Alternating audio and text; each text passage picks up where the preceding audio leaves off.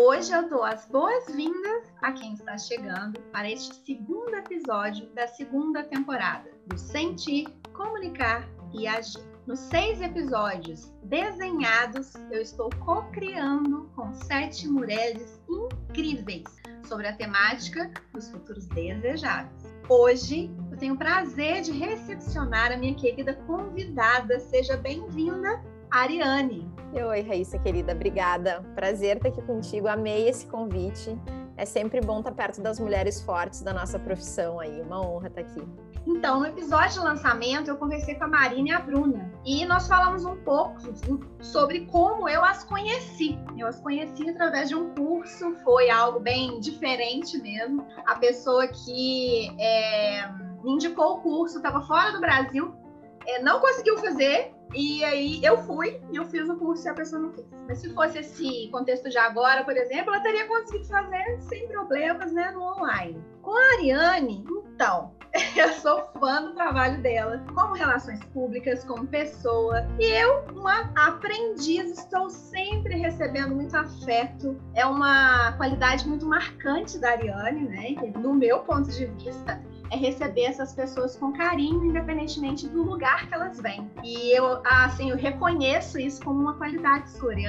É, isso é, é, uma, é um legado da minha mãe, né? Ela, desde criança, ela dizia que antes da gente vir a ser qualquer coisa na vida, a gente precisava servir. Então, ela me educou realmente para ser uma pessoa muito afetuosa, né? Mas é super sincero. Também, às vezes, não consigo ser afetuosa e é complicado. Às vezes a gente se cobra muito, né? Ah, eu sou de comunicação, então eu tenho que ter uma comunicação perfeita e a gente não pode se, co se cobrar tanto. Mas te agradeço e é um, é um carinho verdadeiro, assim. Sempre tive uma empatia, um carinho muito grande por ti também. Que bacana, assim, essa sincronia, né? Tão legal quando isso acontece, que as coisas fluem de um jeito diferente, né? Parece que o tempo voa, a gente não vê passar, né? É. Eu só ia comentar que às vezes a gente pensa também, né, que essa questão do digital, ela nos afasta. E a verdade é que eu acho que é muito mais uma coisa de energia até das pessoas, né? Essa conexão, a comunicação, ela extrapola o ato de comunicar, a técnica de comunicar, né? É, é muito mesmo uma, uma coisa de, de, de, conexão, de sentir, como, como tu também traz aí, né, da, da, do sentir a comunicação. Então eu acho muito, muito apropriado esses, essas três palavras-chave aí da, do, do teu podcast. Sim, e é, tem tudo a ver com, com, o seu trabalho, né? O sentir, não só o comunicar, né? Porque você tem que sentir esse contexto, né? Para você poder é, elaborar suas estratégias, seus planos, lançar as iniciativas que você tem, né? Os projetos. E não só isso, mas também agir, porque ficar também só no papel, né? Não ah. adianta. É. As ideias têm que ir para o mundo, né? Mas eu associo muito seu trabalho com esse, com esse termo, né? O comunicar. Como não? Como não associar? Então, para te apresentar, para quem não te conhece aí, não sabe, é, pensei da gente fazer uma brincadeira aqui, de você me falar, é, se apresentar como se você já estivesse bem velhinha, lá pelos seus cento e poucos anos. Qual seria a descrição da Ariane que faria os seus olhos brilharem e o seu coração se encher de amor? Bom, eu acho que uh, uma pessoa que ajudou muita gente, né, e que foi uh, reconhecida corretamente, no lugar certo, não como de mais, mas também não como de menos, né? A gente tem uma luta constante aí para uh, fazer a manutenção dos nossos espaços, para fazer as nossas vozes serem ouvidas, é, para não usarem as nossas ideias sem dar o crédito. Às vezes é só dizer quem fez, quem escreveu, quem disse a frase, né? E eu tenho esse cuidado muito, assim. Eu lembro quem me indicou um livro é, há 20 anos atrás, né? Eu acho que é isso é um cuidado importante. Eu acho isso um cuidado importante de relações públicas, inclusive, né? É, na academia a gente fala muito em dar a fonte, né? Mas é, atribuir quem foi o autor, enfim, porque é assim que o, o conhecimento se desenvolve. Seja a gente de uma vertente mais prática ou mais teórica, né? E a outra coisa que eu gostaria, assim, que, de olhar para trás e ver é que eu contribuí para um mundo onde essas relações comerciais, né, seja entre empresas ou organizações e pessoas, elas têm se tornado mais humanizadas. Eu acredito muito numa outra via do marketing, né, que é a via que eu uh, desenvolvo na metodologia, que o que eu criei, que é uma das coisas que eu gostaria que fosse um legado também de olhar para trás e ver, nossa, muitas pessoas colocando em prática exatamente o que eu pensei. As pessoas ainda confundem relações públicas com assessoria de imprensa. E é diferente, o inbound PR ele não é inbound press, ele não é atração de imprensa, ele é atração de reputação, de entendimento, de empatia. E isso é muito difícil da gente colocar em prática porque a gente tem uma realidade ainda muito pautada pela publicidade tradicional, né? E essa publicidade tradicional coloca o lucro antes de qualquer coisa. E eu não levo, isso não é um valor de vida para mim e não é um valor profissional. E não é um valor que eu é, busco nos clientes que a gente traz para dentro da empresa ou que eu levo para a realidade deles também. Então, se eu conseguisse ser uma pessoa que ajudou muita gente, que fez valer todo o estudo, todo o empenho, todo o trabalho, porque às vezes a gente fica assim, ah, não, ninguém valoriza o que eu faço. Eu me sinto super valorizada no que eu faço, mas eu também corro atrás disso. E eu acho que isso é uma coisa muito importante. A gente é, não pode deixar a, a patrola passar por cima, como a gente diz, né? E essa questão da humanização, assim, é a minha grande luta, é a, a razão. Eu estou num programa de mestrado é, em Portugal, em, em, estudos de cultura, é, por dentro de uma faculdade de ciências humanas, e as pessoas me perguntam, mas com tudo isso que tu já fez, por que tu não foi para uma faculdade de marketing, né? Porque na faculdade de marketing eu ia ter que necessariamente olhar para o mesmo lugar onde o marketing já ora, que é para o mercado. E eu quero que o mercado olhe para as pessoas e que as pessoas entendam o mercado de uma forma diferente, né? Então, eu acho que é isso, assim, esse eu queria que fosse, olhar, com 100 anos eu queria olhar para trás e ver que eu, que eu consegui construir isso, acho que eu ia ficar bem feliz. Muito legal. É, esse reconhecimento do legado, né, das pessoas que vieram antes, assim, é, é fundamental para a gente seguir também. É o que você falou. É, não é não é desmerecer de repente o que foi feito, porque você está fazendo uma coisa nova, não. mas reconhecer, ok, isso, esse aqui é um lugar importante, foi interessante aquela teoria, foi interessante esse método, isso teve a ver com o contexto da época, mas o quanto é bom você começar uma coisa nova, né? Você começar é. algo diferente. É. E eu acho que as coisas não mudam assim. Eu acho que não existe marketing 4.0, 3.0. Isso é jogada de marketing para falar de marketing, assim como não existe relações públicas digitais ou contemporâneas. A base é a mesma. O que muda é o ambiente, é aonde a gente está inserido. Então, a gente precisa ler os clássicos, como o Ítalo Calvino também traz, né? E eu acho e, e assim não é só essa coisa pomposa, ai citar o autor, ou citar o fulano, ou citar quem trouxe. Não, é a gente reconhecer o colega mesmo, sabe? Quantas vezes a gente ouve no dia a dia as pessoas dizerem coisas bacanas, a gente o que, que, custa, sabe? Tu vai repostar, colocar o nome e tal. São pequenas atitudes, eu acho, de, de, gentileza que fazem toda a diferença na nossa prática profissional, porque não é o grande trabalho com, que, que, faz realmente a diferença na vida das pessoas, né? Eu tive em Cannes quatro vezes e eu vi trabalhos grandiosos e eu não vi a mudança na sociedade. Eu vi trabalhos incríveis, coisas que tu chora, tu te emociona, e eu não vi. Nessa comunicação eu não acredito. Não é para essa, essa comunicação que eu trabalho, entende? Então eu acho que a gente precisa fazer pequenas, pequenininhas coisas para realmente fazer uma mudança contextual. E eu sou muito chata, muito cri-cri, e cada vez mais eu me policio é, para estar tá fazendo o que é o correto porque existe sim um certo e um errado, né? É, existe, a gente falando de contexto de Brasil, então, mais ainda que é um país gigante, existe sim certo e errado no Brasil, né?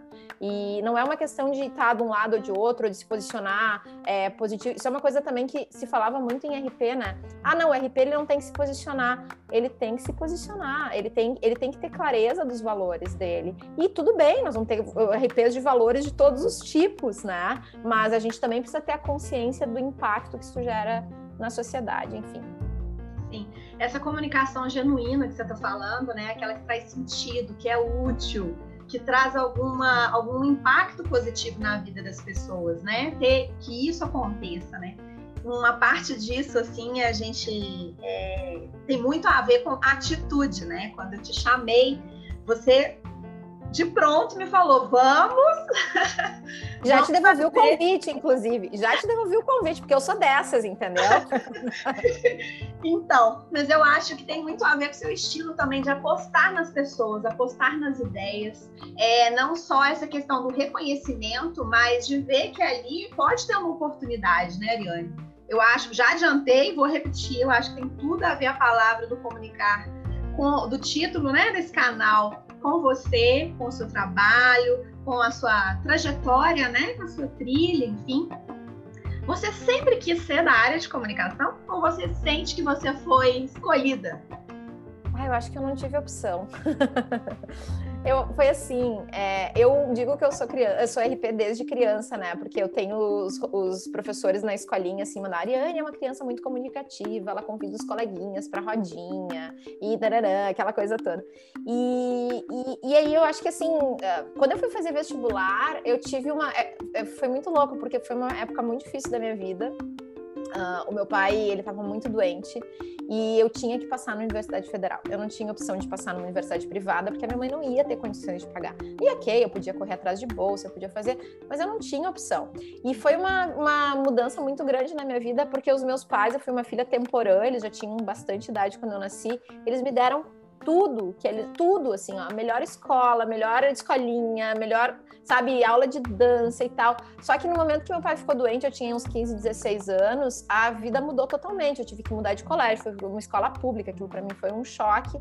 É, mas até para passar no vestibular, eu tive uma madrinha maravilhosa que me pagou o cursinho e eu fiz um único vestibular na vida. E eu fiz para RP. E se eu fosse voltar, até pensei depois, eu disse, ah, se eu não passar, aí perdi os prazos, eu disse, não, eu, ou é agora, ou eu vou estudar mais um ano e eu vou fazer ano que vem. E passei, assim, né? E eu digo até hoje, assim, se eu, odiei fazer vestibular, eu acho o vestibular uma fase muito chata, é muito tenso, assim. E mas se eu tivesse que fazer vestibular de novo, eu acho que eu fazia para RP de novo, porque eu sou, é, eu acho a nossa carreira, assim, e, e a, eu digo, né, eu não considero RP uma profissão, mas assim, como a tecnologia dentro das organizações, uma mentalidade. Hoje todas as áreas das empresas elas têm que ter tecnologia, elas têm que ter um computador, elas usam um sistema, e eu entendo que relações públicas é isso, né? Ela, ela é uma área que vai crescer e vai se desenvolver e vai uh, extrapolar essa bolha né, da, da imprensa, do, da mídia. É, a gente está vivendo uma época de, de muita mudança, assim. Então, eu não tive muita opção, tá? Eu, eu acho que eu fui escolhida pela profissão.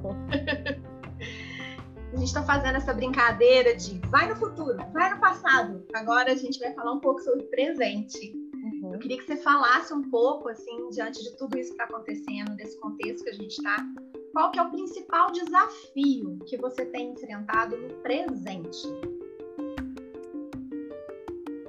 Ai, o principal desafio eu acho, assim, em termos de negócio, não sei se é, tu, tu, diz como pessoa ou como profissional? Assim, como pessoa, eu acho que, vamos lá, eu acho que o grande desafio é, nossa, é entender o que está acontecendo, porque, assim, é, a gente tem uma, especialmente aí no Brasil, né? E não só, mas aí bastante, assim, a gente está vendo uma mudança social muito grande, né? A gente está vendo é, características que antes a gente chamaria de ativismo e que dentro do, de relações públicas a gente trataria como causa se tornarem o bordão, né? A, a, aquela a, a corda, a primeira corda, aquela que dá o tom, né? E, e, essa questão aí, ela, bom, primeiro que ela gera uma polarização das pessoas, e eu acho que às vezes, como relações públicas, é muito difícil a gente até entender como agir, né?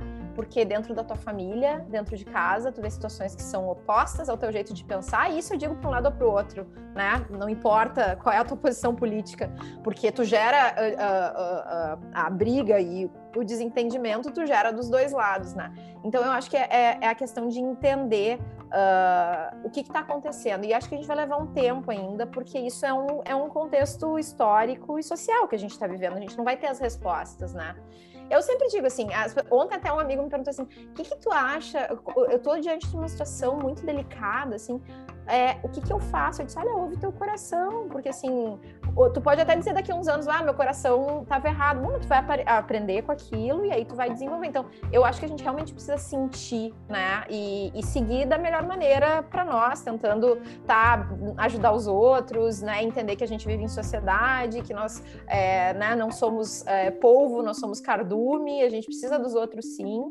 E enquanto empresária, assim, é, eu acho que é encontrar uh, as pessoas que me ajudem a multiplicar as ideias e os conceitos que eu tenho. porque como eu tenho, uh, eu não vou dizer criado, eu acho um pouco arrogante falar criado, né? Eu gosto de dizer que eu cocrio algumas coisas, sei lá, com o universo, faço download de umas informações, porque as coisas tem coisas que me vêm muito claras assim mesmo, né? Mas eu acho que é, o cocriar, né? O outro também tem que estar disposto e tem que entender, né? E às vezes é difícil até da gente se expressar. Então, eu acho que a comunicação é um grande desafio até para nós comunicadores. Sim, sem dúvida.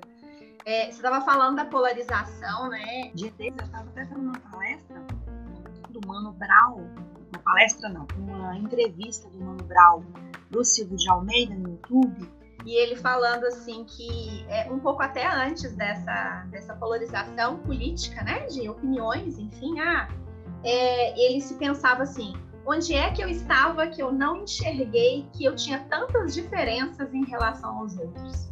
É, em relação às pessoas que eu achei que eu conhecia. Então, se existe hoje um embate de eu não reconheço essa pessoa, né? Eu não sei por que, que ela está falando isso, e está tendo tanta cisão e as pessoas se separando, deixando de conversar umas com as outras, de ter elos e de ter diálogos, é, onde é que eu me perdi? Qual foi o ponto?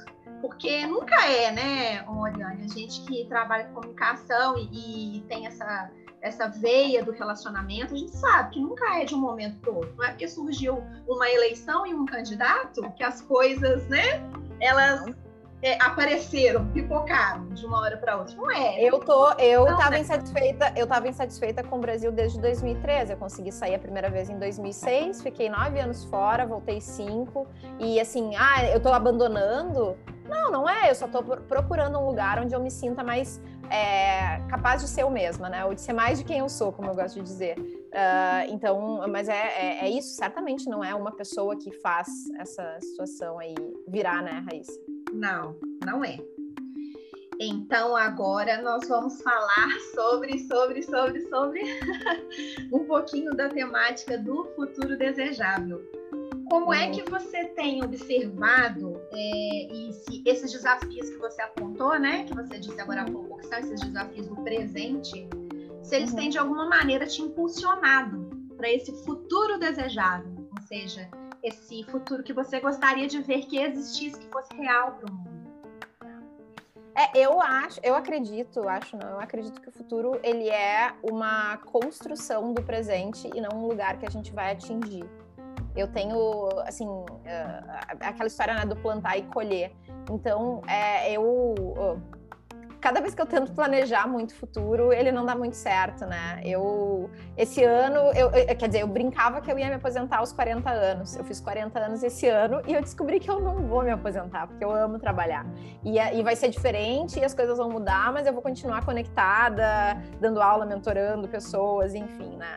É, a minha empresa cresceu de um jeito esse ano que eu nunca imaginei que ela ia crescer, especialmente num ano de pandemia né, de clientes que vieram e tal. Então, assim, é, o que, que é a minha construção? É, eu acho que a minha construção não é o que eu alcanço em termos de resultado, mas é o que, que eu trabalho, o que, que eu desenvolvo, aonde que eu foco para as coisas, para dar espaço para as coisas acontecerem, né? Então, eu, eu acredito muito nisso, assim, esse futuro desejado, ele tem a ver com o presente desejado. Por isso que eu tô aqui em Portugal, por isso que eu larguei no momento de pandemia, por isso que eu larguei minha família, minha mãe com 85 anos, e fui fazer a vida que eu acreditava que era importante, porque se eu não for feliz agora, a gente não tem garantia do futuro. A única garantia que a gente tem é que ele vai ser um reflexo daquilo que a gente preparar, que a gente se desenvolver. Quem acredita em investimento guarda, investe. Quem acredita em viver a vida agora vai e vive, mas também se prepara, né? É, então, eu, eu acho que é mais ou menos por aí, assim. Não sei, não sei a tua visão sobre isso também. O que, que tu acha do futuro? Gostaria de te ouvir também um pouquinho aí. O que é? Ah, nem ela devolvendo a pergunta. É, uma, uma dessas características que eu acho é a generosidade. Você está aqui falando comigo e ao mesmo tempo quer saber a minha opinião, porque diálogo é troca. Então, muito interessante isso surgir assim, né, durante a nossa conversa. Sim, eu acredito como você que é, o futuro é uma possibilidade. Assim, a gente está a gente tá em busca dele e é só com as nossas atitudes mesmo, assim, é, enxergar que ah, não existe, não existe mesmo, de verdade, um tempo diferente do presente. Não existe, porque a gente, o que a gente já viveu já passou. Né? a gente não tem como alterar ele, né? Se tem algum lugar onde que a gente pode fazer uma diferença efetiva, objetiva, é no momento que a gente está agora, né? Porque para frente é só é, são essas possibilidades, são esses caminhos que ainda não se desenvolveram, né? Então acho que é Acho é bem por aí mesmo. É interessante isso até quando se fala de gestão de crise, né? Bom, a gestão de crise, ou seja, o futuro, é porque tu não te preparou bem no presente. É claro que podem é, acontecer, mas uma crise ela é sempre resultado de algo que não foi bem é, pensado, bem estruturado, bem organizado, bem comunicado no passado, né? Então eu acho que é, a gente precisa uh, olhar menos para o vizinho, invejar menos o que está acontecendo, sair um pouquinho das redes sociais e realmente olhar e, e viver o presente. Eu acho que é, é muito por aí mesmo. Muito bacana. Ariane, uma delícia a nossa conversa. Ficaria aqui conversando, conversando a tarde toda com você. É, eu te agradeço demais a oportunidade, o espaço é, que você me deu para poder estar presente aí nesse seu momento também, né? De, de um novo começo aí. É, essa partilha que nós fizemos aqui de troca, né? Foi uma troca muito rica.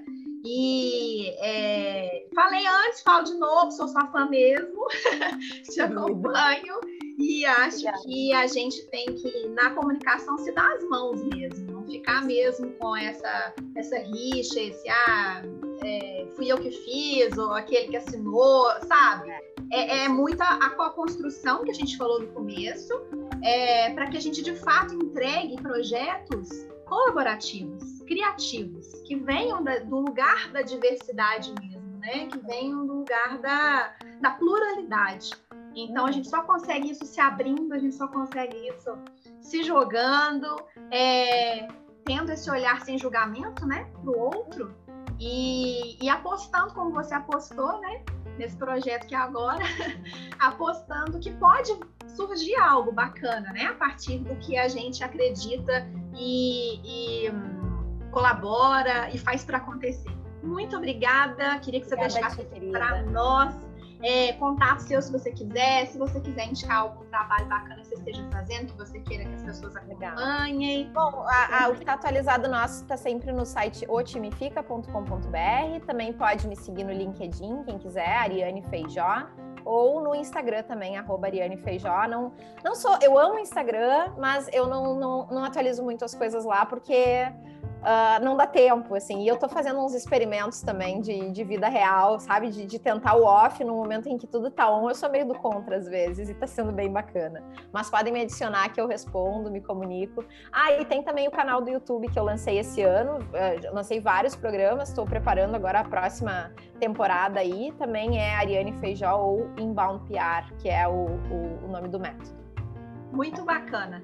O próximo episódio, esse terceiro episódio da, da segunda temporada, vai ser com a Maria Flávia Bastos. Ela é em Relações Públicas também, vai trabalhar muito tempo com empreendedorismo. Lançou um livro agora, vocês vão adorar a conversa que a gente vai ter, que é sobre também um pouco do trabalho dela, que é reaprender, né? Como é que a gente faz? Aprende, desaprende, reaprende. Como é que é esse, esse lugar né, de oportunidades aí? É, muito obrigada, Ariane. Obrigada, por você que acompanhou até agora, gente. Aqui. Siga a Ariane, vale muito a pena seguir a Ariane. E espero que vocês tenham gostado, que esse conteúdo tenha sido útil e que ele traga insights para que vocês também coloquem as ideias de vocês no mundo. Um abraço!